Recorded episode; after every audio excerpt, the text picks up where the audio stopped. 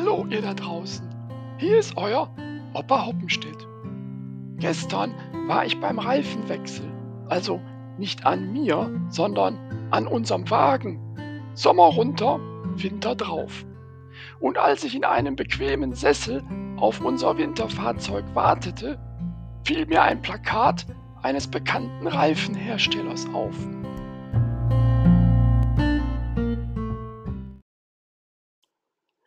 Haben Sie noch die richtige Profiltiefe, war darauf zu lesen. Die Frage galt natürlich den Schluppen, die unser Fahrzeug auf die Straße bringen. Doch beim Wort Profil kam in meinem Oberstübchen etwas in Gang. Wer zeigt denn heute noch Profil? lautete die Frage. Eine Antwort darauf fiel mir sehr schwer. Eher Beispiele aus der Vergangenheit kamen mir dabei in den Sinn.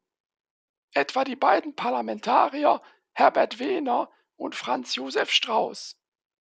Als Wehner nach einem Zwischenruf die Kollegen Antwort Passen Sie auf, der Präsident hat seine Strichliste dabei, Sie kriegen wieder einen Ordnungsruf erntete, entgegnete er Auf den Strich gehe ich nicht, das können Sie machen.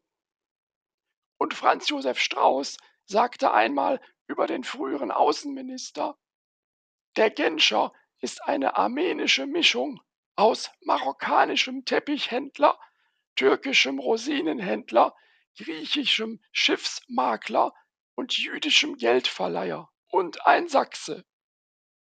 Das finde ich hatte Profil. Hier legten zwei ihre jeweilige Charakterstärke und ihren Humor in die Waagschale und sorgten so für Abwechslung im ansonsten so nüchternen Politikeralltag. Doch nun zurück zur Gegenwart. Wie sieht es heute aus mit dem Profil, also dem Einbringen der ganzen Persönlichkeit? Eher ziemlich mau, nicht wahr?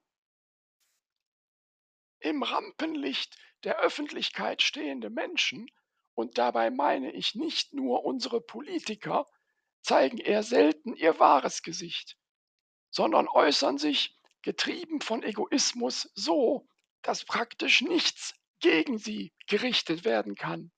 Frei nach dem Motto, ich wasche dir jetzt den Pelz, aber mache dich nicht nass. Doch was sind denn die modernen Herausforderungen? Und reicht es überhaupt etwas dazu zu sagen? Oder zählen nicht vielmehr die richtigen Taten?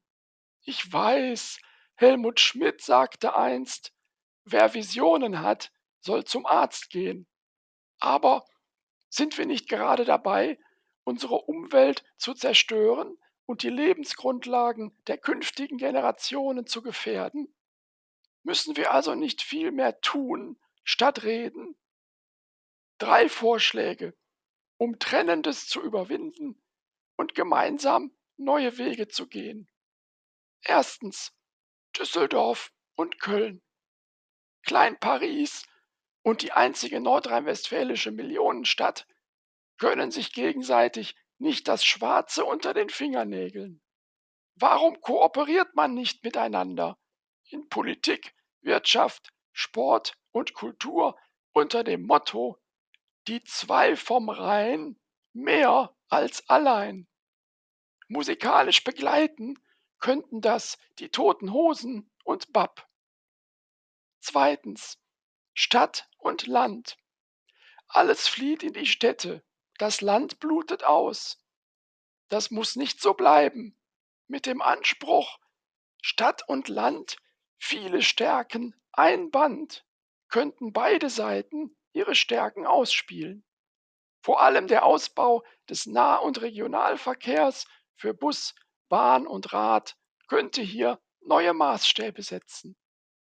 Drittens Borussia Dortmund und Schalke 04. Eine gemeinsame Nachwuchsakademie mit dem Namen 09 und 04 Was zählt ist hier könnte der Region neuen und nachhaltigen Atem einhauchen. Drei Beispiele für neue Wege. Mehr Heimat, weniger Fremde. Mehr zusammen, weniger allein. Und den größten Nutzen daraus könnten die jungen Menschen ziehen. Denn genau denen muss unsere ganze Aufmerksamkeit zugewandt sein. Also Leute, zeigt Profil und setzt eure ganze Persönlichkeit dabei ein. Mutig, konsequent und nach vorne gerichtet. Nicht für euch selbst, sondern für die, die nach uns kommen.